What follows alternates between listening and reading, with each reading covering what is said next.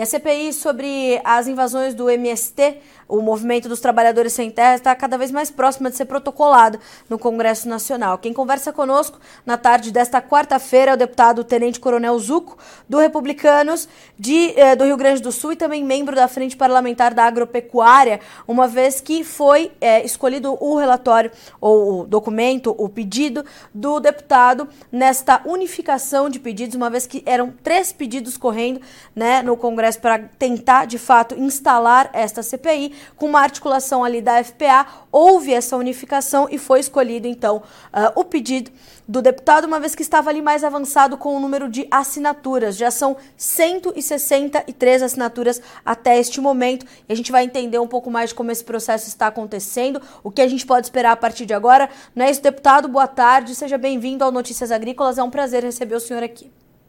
Boa tarde, Carla. Boa tarde a Notícias Agrícolas. Obrigado pela oportunidade. É exatamente isso. Fiz um bom resumo.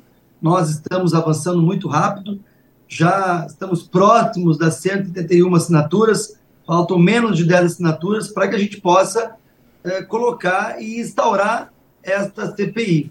Teremos aí ainda o apoio é, de mais parlamentares previstos, nós não vamos parar na, na no número é, limitado né, de 171, podemos aumentar ainda mais, e a gente espera poder investigar né, todas essas invasões em propriedades privadas que estão acontecendo muitas vezes de forma criminosa em propriedades produtivas ou até mesmo quem aquelas que não são produtivas, mas que não cabe ao MST, por exemplo, é, elencar e sair cometendo é, crimes de invasão, muitas vezes destruindo lavouras, é, estragando plantações, estragando maquinário, Uh, até mesmo casos de extorsão estão sendo denunciados. Então, a gente pretende, o mais rápido possível, coletar essas, essas assinaturas previstas e é, conversar com o presidente da casa para instaurar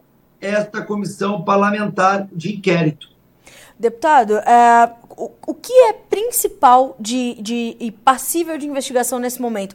É, a gente ouviu, por exemplo, o presidente da FPA falar, o deputado Pedro Lupion, falar sobre o financiamento dessas invasões, né? Algo que realmente preocupa. Se, tá, se trata-se realmente de uma questão agrária ou muito mais política, é, o que o senhor elencaria como principal ponto de investigação por essa CPI? Eu vou concordar com o meu colega deputado Pedro Lupion, presidente da Frente Parlamentar uh, da Agropecuária. Nós precisamos saber quem está pagando essas empresas de ônibus, por exemplo. Quem paga os advogados, quem paga a alimentação.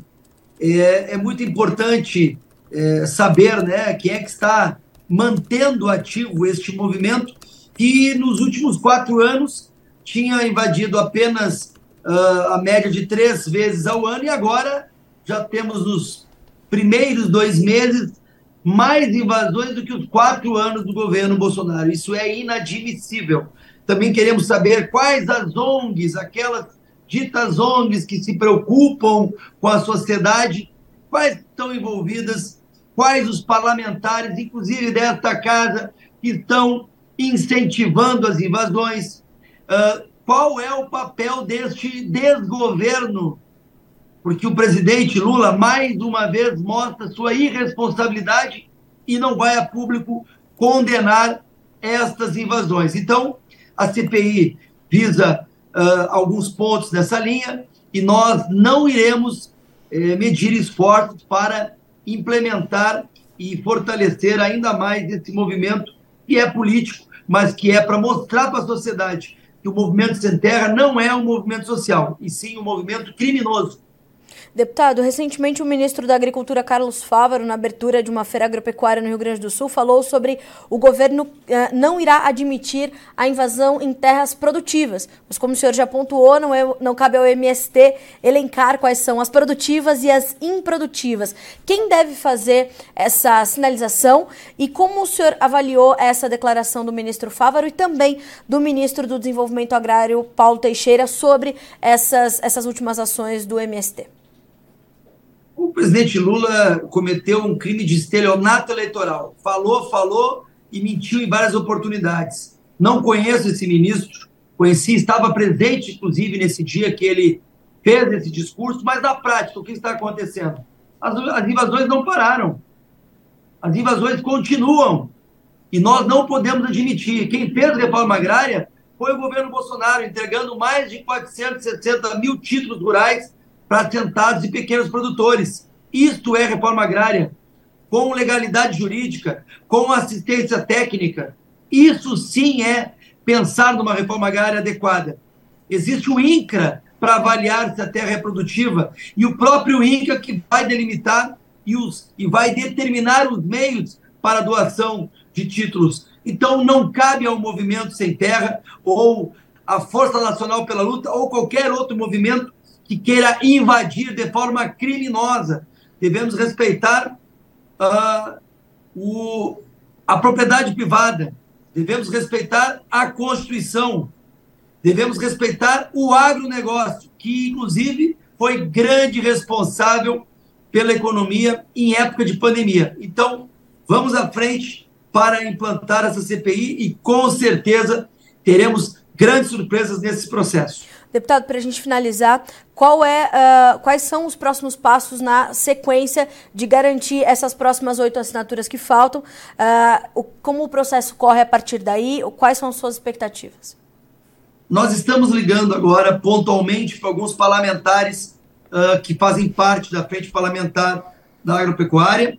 É, só hoje tivemos mais de 10 assinaturas, já temos, como eu disse, né, quase 170. Então, a gente acredita que entre hoje e amanhã chegaremos ao número previsto, deixaremos esta semana ainda o aumento de assinaturas para que semana que vem, de forma oficial, possamos aí apresentar e protocolar estas assinaturas. Se até sexta-feira chegarmos a um número adequado, poderemos até é, instaurar, ou melhor, apresentar as assinaturas ainda essa semana.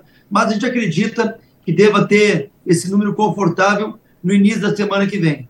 Deputado, lhe agradeço demais por achar um espaço na sua agenda para falar aos produtores rurais, para falar à audiência do Notícias Agrícolas, que é maciçamente de agricultores de pequeno, médio, grande porte. Eles precisam ter, de fato, essa segurança para trabalhar. Eu, eu lhe agradeço por, por, trazer essas últimas informações. Notícias Agrícolas está de portas abertas para qualquer novidade. Por favor, nos mantenha informados. Muito obrigado, Carla. Obrigado Notícias Agrícolas. Ficamos sempre à disposição e, mais uma vez, meu grande respeito e consideração a todos homens e mulheres do campo. Um grande abraço. Um abraço para o senhor, muito obrigado, bom trabalho para o senhor aí em Brasília. Deputado, até a próxima. Até a próxima. Deputado Tenente Coronel Zuco conosco, uh, mais uma vez reforço, né? Nós tínhamos três pedidos, três documentos correndo no Congresso Nacional para fazer a instalação desta CPI, Comissão Parlamentar de Inquérito, para investigação das invasões ao uh, do, do MST, o Movimento dos Trabalhadores Sem Terra. Numa articulação parlamentar ali mediada pela FPA, pelo presidente da FPA, uh, deputado Pedro Lupion, foi escolhido então o relatório, o relatório não, o, o, o pedido do deputado Coronel Zuco, porque estava ali mais avançado, principalmente com assinaturas. Quando escolhido, foi ali uh, identificadas que já tinha 150 assinaturas. Esse número já cresceu para 163. Agora eh, são necessárias mais oito assinaturas somente que o tenente coronel espera que até o começo da semana que vem confortavelmente já conseguirá e na sequência vai seguir o trâmite normal, os protocolos para que esta CPI seja instalada. Então, as expectativas são grandes, né? É algo inédito e como também pontuou o deputado, a gente tem essa, essa expectativa de se investigar o financiamento, né, desse desse movimento, as ONGs, as autoridades, os parlamentares que estão ali é, envolvidos nessas, nessa, nessa intensificação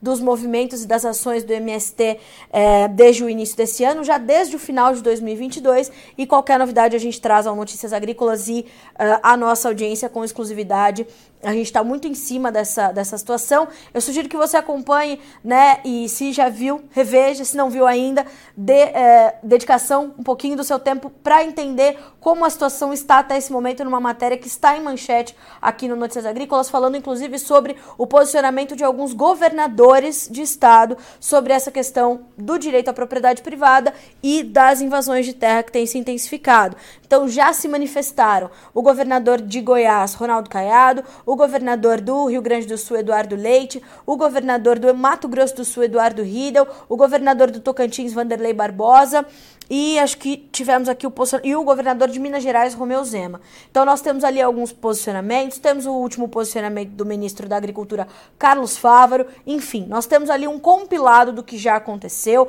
inclusive a prisão de dois líderes dissidentes, né, do, do um ex-integrante do MST, José Rainha, conhecido é, é, no meio, né, e também um dos líderes da Frente Nacional de Luta, que é Luciano de Lima, foram presos pela Polícia Civil no último dia 4 de março, suspeitos ali de extorquir produtores rurais. Então, um compilado, né? Tem também ali as entrevistas com o Dr. Albenir Cherubini, é, é, advogado especialista em direito agrário, que trouxe né, o que diz a lei até este momento, e todos eles falando sobre o direito à propriedade privada ser um direito fundamental, um direito constitucional. É cláusula pétrea da Constituição o direito à propriedade privada. Então, a gente fez um compilado de em que contexto esta CPI está próxima de ser protocolada, como nos pontuou aqui então o deputado Tenente Coronel Zuco nesta tarde de quarta-feira. A gente fica por aqui, se você está chegando agora, já já essa entrevista na íntegra estará disponível para você no Notícias Agrícolas. A gente termina por aqui a nossa programação ao vivo,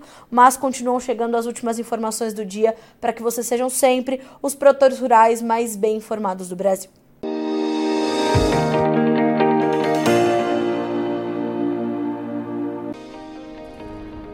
Se inscreva em nossas mídias sociais no Facebook Notícias Agrícolas, no Instagram arroba Notícias Agrícolas e no nosso Twitter arroba Notiagre.